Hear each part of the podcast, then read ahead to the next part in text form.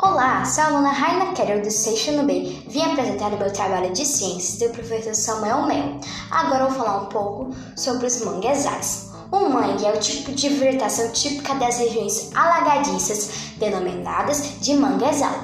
É um ecossistema costeiro e demasiado úmido presente nas zonas tropicais e subtropicais. Nele existe a flora e a fauna. Agora eu vou falar um pouco sobre a flora. Por conta da extensão territorial na qual estão localizados os mangues, estes apresentam né, características diferenciadas, sendo aceitas quatro caracterizações de mangues diferentes. Agora eu vou falar um pouco sobre a fauna. Os manguezais são conhecidos como berçários, porque existe uma série de animais que se reproduzem nesses locais. Ali, ah, os filhotes também são é, criados. Os principais animais da fauna são os camarões, os peixes, as aves, os caranguejos, entre outros animais.